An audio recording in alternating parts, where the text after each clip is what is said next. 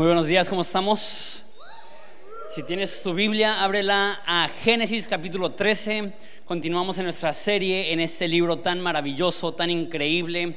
Lo que voy a hacer es que voy a leer todo el capítulo 13. Después nos vamos a brincar la mayoría del capítulo 14 y solamente voy a leer los versículos del final del capítulo. Entonces lo leemos, oramos y lo consideramos juntos. Dice así. Entonces Abraham salió de Egipto junto con su esposa, con Lot y todo lo que poseían, y viajó hacia el norte al Negev. Abraham era muy rico en ganado, plata y oro. Desde el Negev continuaron viajando por tramos hacia Betel y armaron sus campas entre Betel y Ai, donde habían acampado antes. Era el mismo lugar donde Abraham había construido el altar, y ahí volvió a adorar al Señor. Lot, quien, había, quien viajaba con Abraham, también se había enriquecido mucho con rebaños de ovejas y de cabras y manadas de ganado y muchas carpas.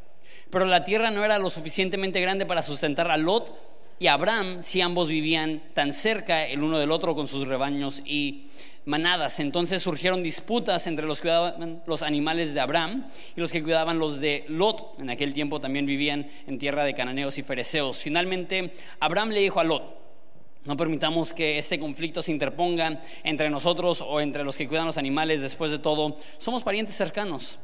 Toda la región está a, nuestra, tu disposición.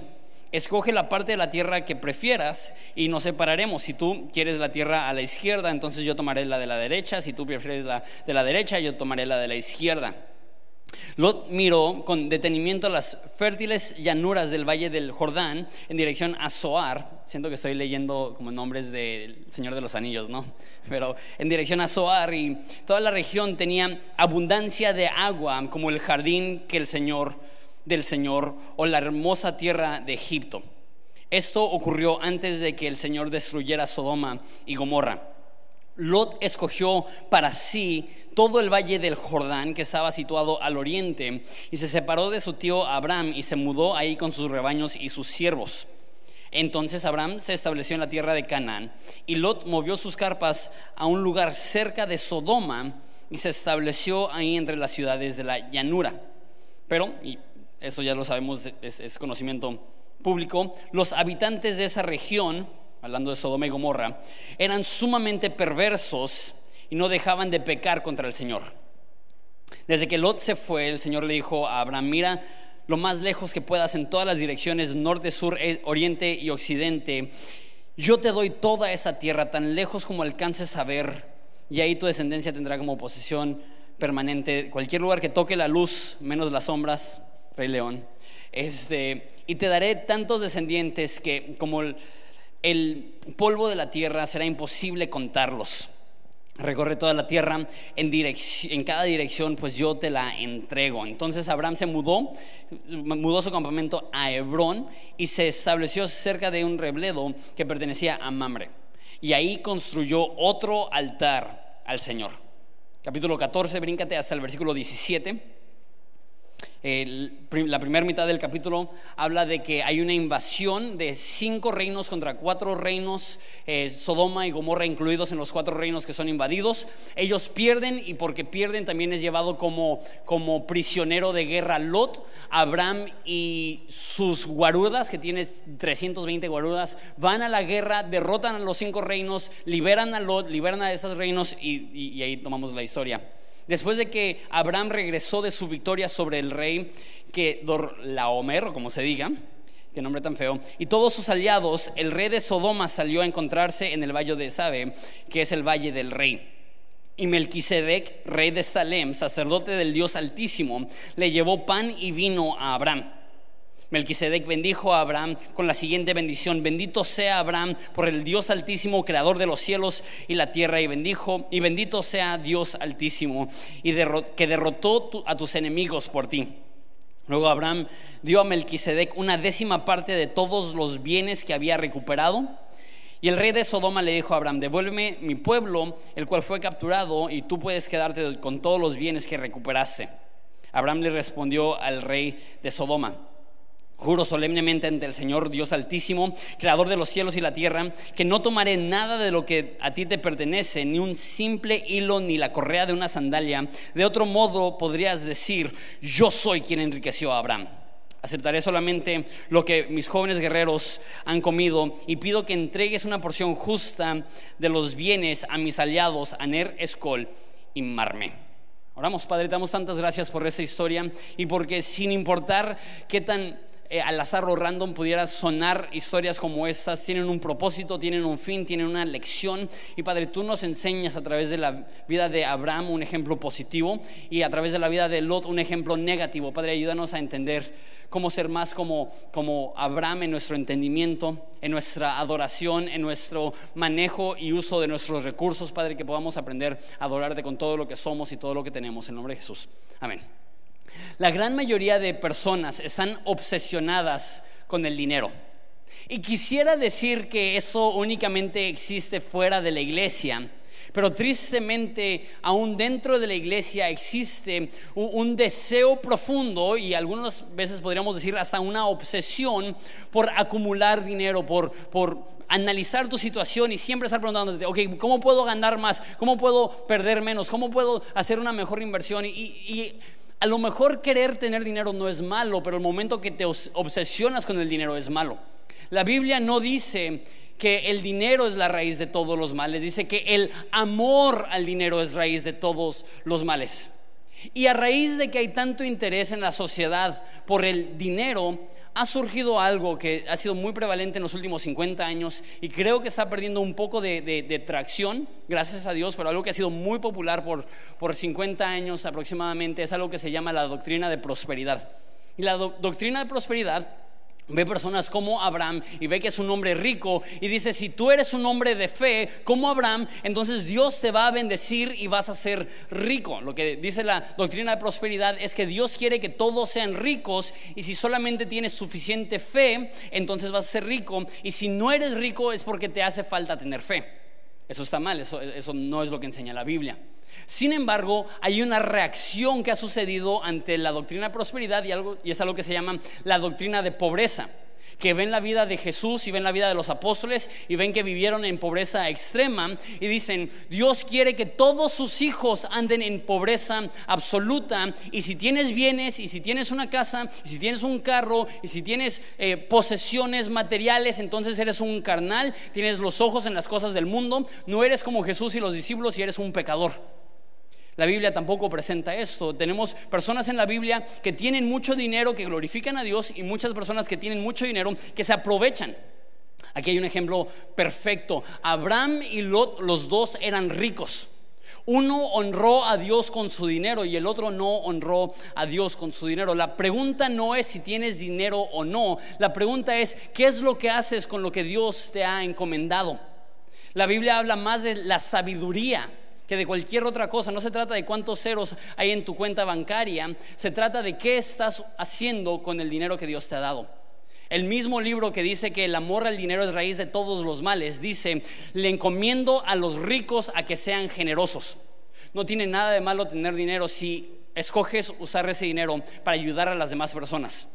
Y la contraparte de eso es que dicen Santiago, ahorita estoy leyendo Santiago y, está bien duro porque habla bien fuerte hacia la gente que, tiene dinero y a lo mejor nosotros como mexicanos nos comparamos a Estados Unidos y decimos no tenemos dinero, pero la realidad es que a comparación de la mayoría del mundo tenemos dinero y hay una frase que dice en Santiago, llora y, y lamentate ricos. Y yo así como que, ay, qué fuerte. Pero dice, porque has ganado tu dinero con fraude y Dios te va a castigar. El problema no es tener dinero, el problema es qué haces con tu dinero y cómo lo conseguiste. Dice la Biblia que si consigues tu dinero a través de fraude, que llores, porque llegará el momento donde Dios juzgará eso. Hay muchas personas que se hacen ricos estafando, mintiendo, lastimando, hiriendo, este, no pagándole lo suficiente a sus trabajadores y cosas así. Vemos este, ejemplo de esas dos personas. Lot, que es el ejemplo de perversión, y Abraham, que es el ejemplo de sabiduría. Entonces tengo cinco puntos el día de hoy. El primero es, Abraham era rico porque Dios lo bendijo. En capítulo 12, Dios le dijo, te voy a bendecir. En capítulo 13, 14 y 15 reitera que Dios le iba a bendecir. Abraham fue rico porque Dios le dio mucho dinero, le dio mucho ganado, le dio muchos siervos, a tal grado que el momento que la vida de su eh, sobrino está en riesgo, él tiene 320 guerreros, tiene su propio ejército para ir a la guerra y derrotar a cinco reinos. Ese es el original Leonidas con sus 300 valientes, que va contra cinco reinos y los derrota.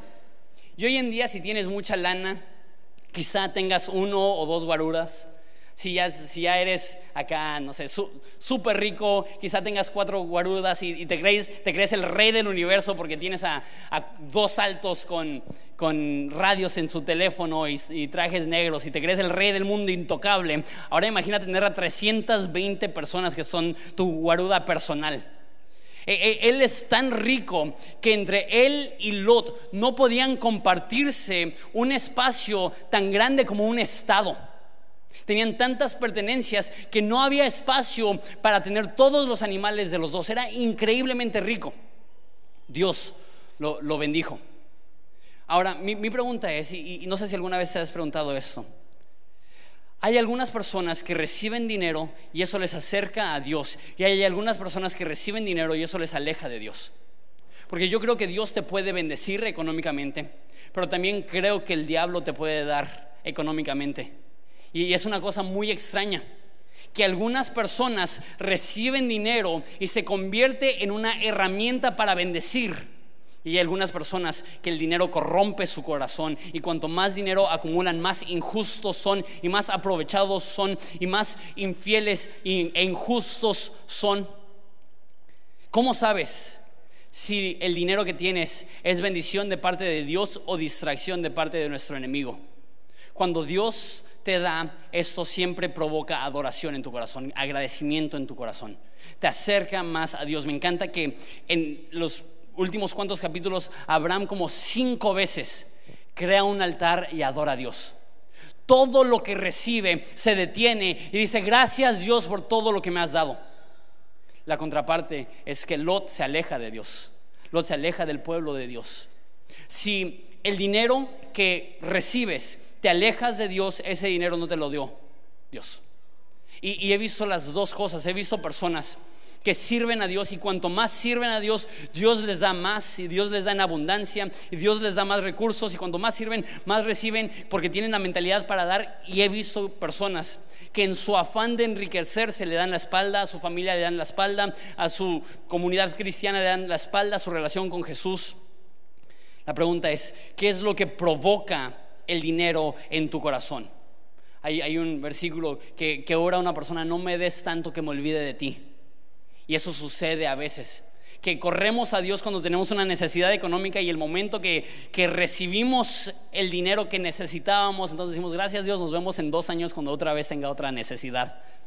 Pero cuando Dios da, eso provoca en nosotros dedicación, lealtad, entrega, adoración punto número uno. Abraham fue rico no porque él se esforzó, sino porque Dios fue bueno con él, le, dio todo lo que tenía. Lo dice eh, en versículo 2 eh, del capítulo 13. Abraham era muy rico en ganado, plata y oro. Y también dice en versículo 4 que volvió a adorar al Señor. Y dice en versículo 18, ahí construyó otro altar para adorar al Señor. La mentalidad de Abraham es voy a usar lo que tengo para adorar a Dios.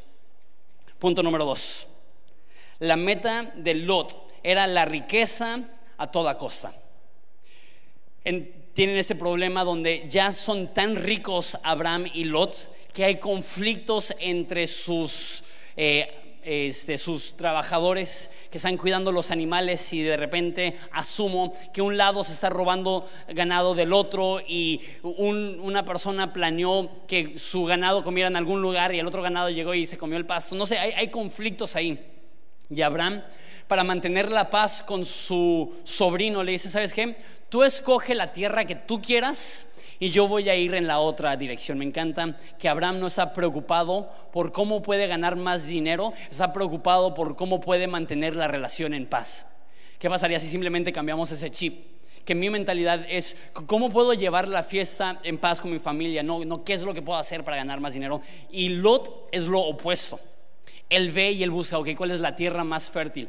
¿Cuál es el, el lugar donde tengo mayor posibilidad de multiplicar mis bienes? Y ve un lugar que es fértil, pero está junto a un lugar muy, muy, muy peligroso, Sodoma y Gomorra.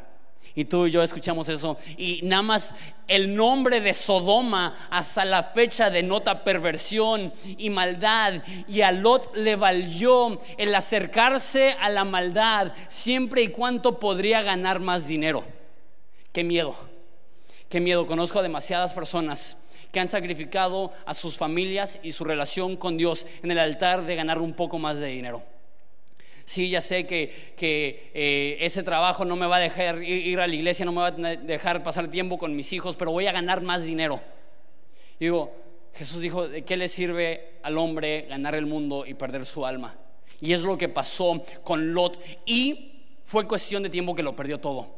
Para el capítulo 18 vamos a ver cómo sus hijas fueron dadas a perversión cometieron incesto, emborracharon a su padre y, tuvieron relaciones sexuales con él. Eso está en la Biblia, sé que no se los contaron en la escuela dominical, pero eso fue el resultado de que Lot huyó del pueblo de Dios y se acercó al pueblo de Sodoma. Sus hijos pagaron el precio.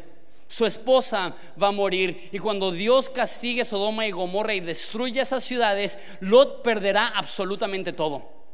Porque sabes que el pecado te miente. Y el pecado siempre te llevará más lejos de lo que quisiste ir, siempre tomará más de ti de lo que quisiste dar y te dejará más vacío que cuando empezaste. Y Lot, por prosperar económicamente, estuvo dispuesto a, acercarse a un pueblo de perdición. Escúchame, y lo digo con todo el amor y la empatía del mundo, entiendo que es bien difícil proveer para tu familia. Entiendo que es bien difícil sacar adelante a tu familia. Entiendo particularmente en Ensenada que encontrar un trabajo que te dé un salario digno no es fácil. Pero no comprometas tus convicciones para vivir una vida un poco más cómoda. Es tentador, pero destruirá tu alma. Y no, no te puedo contar cuántas personas se han apartado de Dios, han perdido su fe, han perdido a su familia simplemente por ganar un poquito más de dinero. Lot dijo, cueste lo que cueste, miré a la tierra que tengo la mayor posibilidad de multiplicar mis bienes sin importar que estaba junto Sodoma. Y la contraparte de eso es que Abraham fue a un lugar que, que, dice que se llama Hebrón, que le pertenecía a Mamre. Mamre significa visión y Hebrón significa comunidad, comunión. No sé si, si, tiene algún significado eso, pero qué curioso que Lot se acerca al lugar de perdición y Abraham va al lugar que se llama visión de comunión. Que Lot estaba dispuesto a alejarse de Dios pero Abraham quería asegurarse que el lugar donde él estuviera tuviera una visión para profundizar su intimidad y su relación con Dios. El problema no es ser rico. El problema es qué es lo que estás dispuesto a sacrificar para ser rico. Si estás dispuesto a sacrificar a tu familia y tu relación con Dios, es cuestión de tiempo que eso te destruya. Punto número tres. Abraham diezmó, nos dice la historia entonces que está Lot en Sodoma, hay una invasión de cinco reyes, hay una alianza de cuatro reinos, cinco contra cuatro, ganan los de cinco, toman como prisioneros de guerra a Lot y su familia, Leonidas, quiero decir, Abraham y sus 300 van a rescatar a Lot y su familia, derrotan al otro ejército y después de esta guerra hay una reunión entre el rey de Sodoma que representa maldad y una figura muy, muy, muy curiosa que es Melquisedec. Melquisedec es el rey de Salem, Salem significa justicia y Salem se va a convertir años después en Jerusalén. Entonces es el rey de Salem que también dice que es un sumo sacerdote de Dios, como un hombre antes de que existe la ley, antes de que existen los, los sacerdotes, existe un sacerdote de Dios, no sabemos lo explica el Nuevo Testamento en Hebreos, habla también un poco de eso en Salmos. Ahorita hablo un poco más de Melquisedec, pero tienes este, esta diferencia entre el rey de perversión y el rey de justicia. Y tienen este encuentro con Abraham y Abraham se da cuenta, es una persona especial. Eh, y dice que le da el diezmo, dice la reina Valera, y aquí dice que le da una décima parte de todo lo que tiene a este sumo sacerdote, a ese rey de, justicia. Esa es la primera mención que vemos en toda la Biblia del diezmo, que se convierte en un megatema en el Antiguo Testamento de hecho, los judíos daban tres diezmos, daban un diezmo al año al, templo, daban un diezmo al año a los sacerdotes y los, trabajadores del, templo y daban un diezmo cada tres años a los pobres. Entonces los judíos daban 23% de sus ingresos para el templo, los trabajadores y, y los pobres, para la necesidad.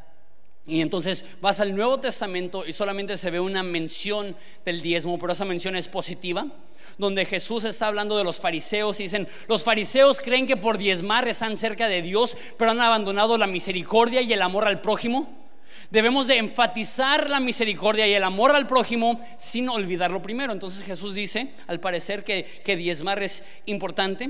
Sin embargo, no vemos a nadie que usa ese título diezmar en Hechos, que es la biografía de la iglesia primitiva y no lo vemos en los escritos de Pablo ni eso. Entonces, lo que yo asumo entonces es que el enfoque para nosotros como cristianos del Nuevo Testamento, gentiles y no judíos, Dios espera que seamos generosos con nuestros bienes.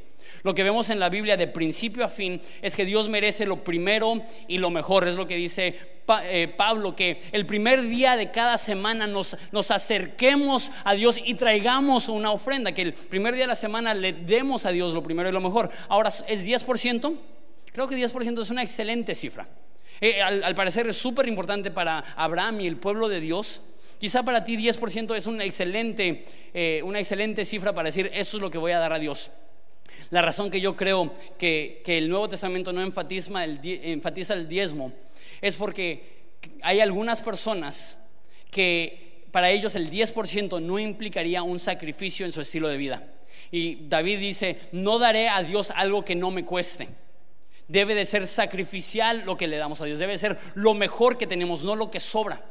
Entonces quizá para una mamá soltera que está trabajando en una maquiladora, que está luchando para sacar adelante a su familia, dar el 5% sería increíblemente generoso. Pero para un empresario que tiene dinero en el banco y de sobra, para él un 20% sería algo que pudiera dar sin alterar su estilo de vida. Lo que yo veo en la Biblia es que debemos de dar a Dios generosamente. Me encanta. Ve a este hombre, rey de justicia, sumo sacerdote, y lo primero que hace sin pensarlo es que le da un 10% de todo lo que tiene. No sé si, tú conoces a, Derek Carr. ¿Hay alguien aquí que sabe quién es Derek Carr? unas cuantas personas. Él esta semana se convirtió en el jugador de la NFL mejor pagado de toda la historia. Este cuate en cinco años ganará ciento, perdón, sí, 125 millones de dólares. 125 millones de dólares por aventar un balón. Bastante bien, pero por aventar un balón. 25 millones de dólares al año. Nadie en la historia de la NFL ha sido pagado tanto como él. Y vi una entrevista con él y le preguntaron, ¿cómo te sientes que eres el jugador mejor pagado en la historia de la NFL? Pues bien, dije, no manches, yo estaría gritando así, la hice. Pues bien, dijo. Le preguntaron, ¿qué es lo primero que vas a hacer con ese dinero? Yo ni idea que este hombre era cristiano. Yo pensé que iba a decir comprarle una casa a mi mamá o comprarle un carro deportivo o algo así. Dijo, lo primero que voy a hacer es diezmar. Porque yo aprendí desde joven que todo lo que tengo es un regalo de Dios y lo primero que hago con cualquier dinero que, recibo es diezmar. Y dije, esa es la actitud correcta. No el porcentaje, sino decir, Dios merece lo primero y lo mejor y no es esperar hasta que se acaba el mes y ver cuánto me sobró, sino decir, esto lo he recibido de parte de Dios y como agradecimiento voy a ser constante en dar sacrificialmente para la obra de Dios. Me encanta que Abraham diezmo de todo lo que tenía. Y la razón que es tan importante dar es porque demuestra que el dinero no tiene control de tu corazón. Porque no tiene absolutamente nada de malo tener dinero en tu cartera, pero tiene todo de malo tener dinero en tu corazón. Y no tiene absolutamente nada de malo que tú tengas dinero, pero tiene todo de malo que el dinero te tenga a ti tenemos dos opciones con nuestros recursos. O usamos nuestros recursos para bendecir a las demás personas o usamos a las personas para bendecir nuestra cuenta bancaria. Son las opciones que tenemos. ¿Vivimos para el bien ajeno o vivimos para el bien personal? Abraham se aseguró que desde el principio él le declarara a Dios y al mundo, el dinero no tiene dominio sobre mi corazón. Punto número cuatro. Abraham usó sus bienes para bendecir a los demás. Entonces el rey de Sodoma le dice a Abraham, ok, muchas gracias por sacarme del apuro eso es para decirlo la ligera, los iban a matar y él fue a rescatarlos. Dice, tú dame todos mis hombres, los prisioneros de guerra, y tú te puedes quedar con el botín de haber ganado la guerra, tú puedes despojar a esas naciones de todo lo que tienen. Y Abraham dijo, y ahorita voy a hablar un poco más de eso, no quiero tus cosas, pero mis aliados, a ellos sí dales lo que a ellos les pertenece. Él no estaba preocupado por sus bienes, pero quería asegurarse que sus aliados recibieran lo que ellos necesitan.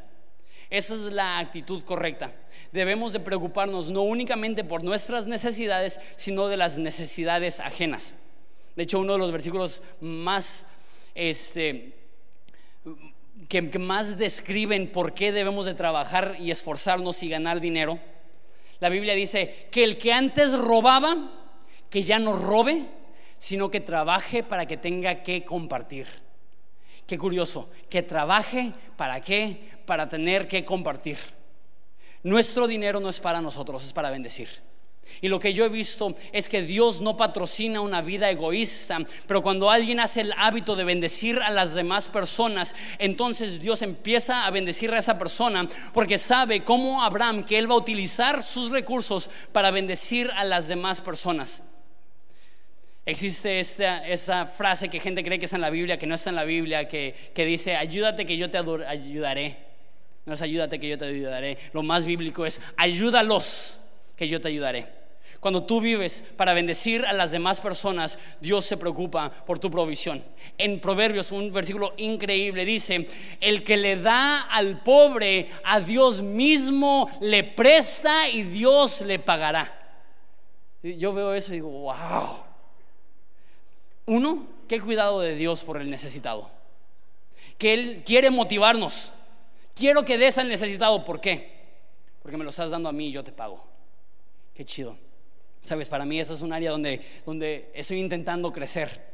Antes cuando alguien me, me pedía dinero, casi siempre decía, ¿sabes qué? No puedo, discúlpame.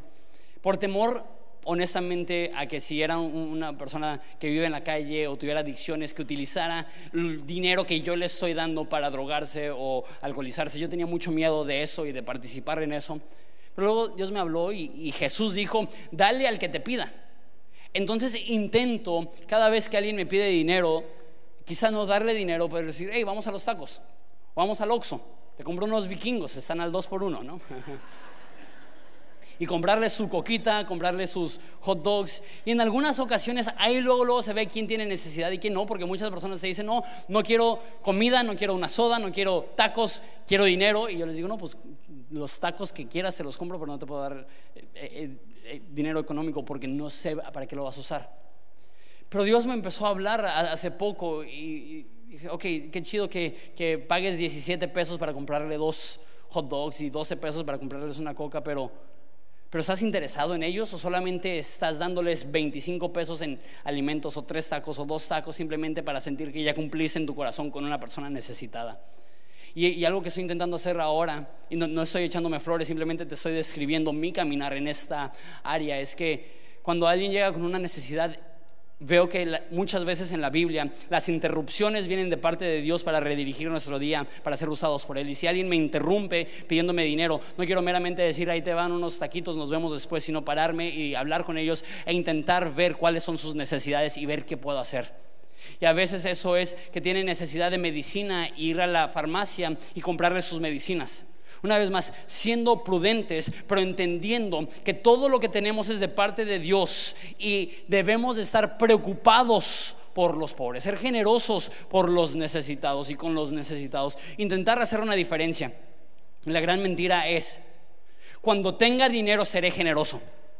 La realidad es que los hábitos grandes se forman con las decisiones pequeñas. Y si cuando no tienes mucho dinero no puedes ser fiel con lo que tienes, lo más probable es que si Dios te diera más dinero, seguirías con el mismo patrón que estás desarrollando ahorita. Y no estoy haciendo esto para hacerte sentir mal, lo que te estoy diciendo es la mejor forma de vivir es la generosidad. Jesús mismo dijo, es más bienaventurado dar que recibir. Abraham se preocupaba por las personas que tenían en su vida, las demás personas. ¿Cómo puedo ser usado yo por Dios para proveer sus necesidades?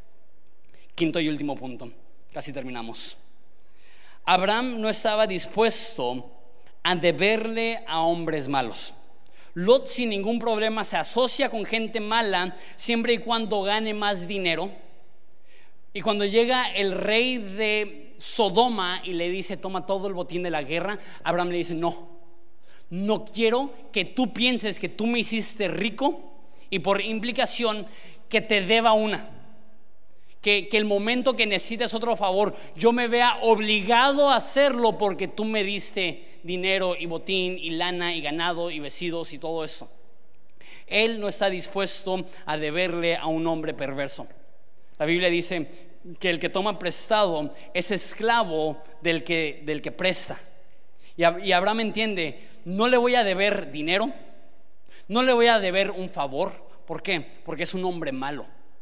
Y si empiezo a deberle a hombres malos, es cuestión de tiempo que me haga partícipe de su maldad. Cuando te asocias con gente mala, es cuestión de tiempo que te conviertes en Walter White. Si no sabes quién es Walter White, ahorita estoy viendo una serie que se llama Breaking Bad. Sé que llegó tarde a la fiesta, sé que ya fue moda de hace cinco años, pero no la había visto. Y Walter White es un maestro de química que lo diagnostican con cáncer y empieza a cocinar metanfetamina para pagar sus tratamientos de droga. Si no lo has visto, ya te dije la, la trama. Y todo empieza porque conoce a un drogadicto y le dice, oye, si yo lo cocino, ¿tú lo vendes? Y hasta el principio dice, hey, yo solamente voy a cocinar, pero no voy a hacer nada más.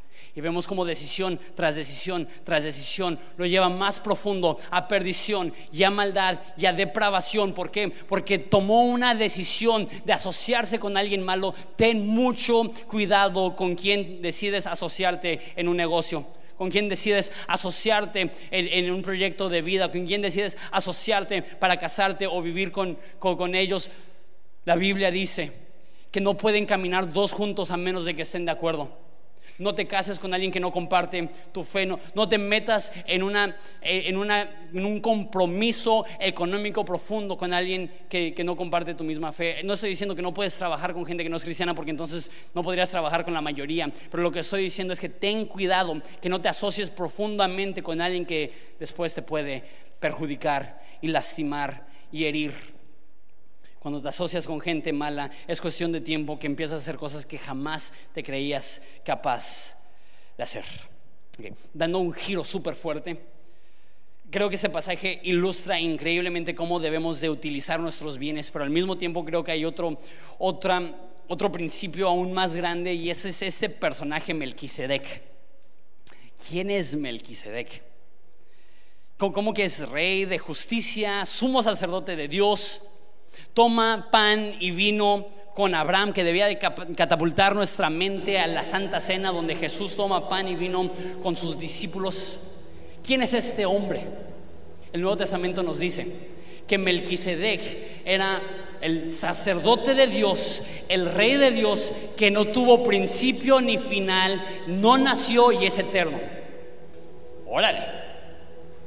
Yo solamente conozco una persona sin principio y sin final, y eterno, Rey de justicia y sumo sacerdote de Dios. Yo creo que esa es una aparición de Jesús en el Antiguo Testamento. ¿Y qué es lo que sucede? Me encanta eso. Vemos cuatro cosas. Uno, llega y lo primero que hace es que rompe el pan y bebe vino con Abraham. Una vez más, que eso debe de catapultarnos a la Santa Cena donde Jesús dijo, este es mi cuerpo partido por ustedes, esta es mi sangre derramada por ustedes, hagan esto en memoria de mí. la primera interacción que tuvo Abraham con Melquisedec era apuntar hacia un sacrificio que iba a venir. Y todo el Antiguo Testamento nos pinta imágenes de lo que Jesús iba a hacer. Su cuerpo inmolado, su sangre derramada. Lo primero que hizo Melquisedec era recordar a Abraham que iba a venir un día donde su cuerpo sería roto por su pecado, donde su sangre iba a ser derramada para limpiarle de toda maldad, todas las cosas malas que hizo Abraham anteriormente que vimos en el capítulo de la semana pasada, todo lo que veremos que hace Abraham, todo eso puede ser resuelto por la sangre de un Melquisedec futuro, en un sumo sacerdote futuro, un rey de justicia futuro llamado Jesús. Y después de tomar los alimentos con Abraham, lo siguiente que dice es que lo bendice. Me encanta eso porque es una imagen de Jesús. Que Jesús viene a bendecir y no a maldecir. La Biblia dice que Jesús no vino a condenar al mundo, sino para que el mundo pudiera ser salvo por él. El plan de Dios para tu vida es perdonarte, es transformarte, es renovarte, no es castigarte, no es condenarte, no es darte la espalda. Jesús vino para perdonar tus pecados y darte un nuevo futuro, para bendecir tu vida de una forma que no te puedes imaginar. Y en algunos casos esa bendición será económica para poder bendecir a las demás personas. Pero todo hijo de Dios, dice la Biblia, que ha sido bendecido espiritualmente con toda bendición en lugares espirituales.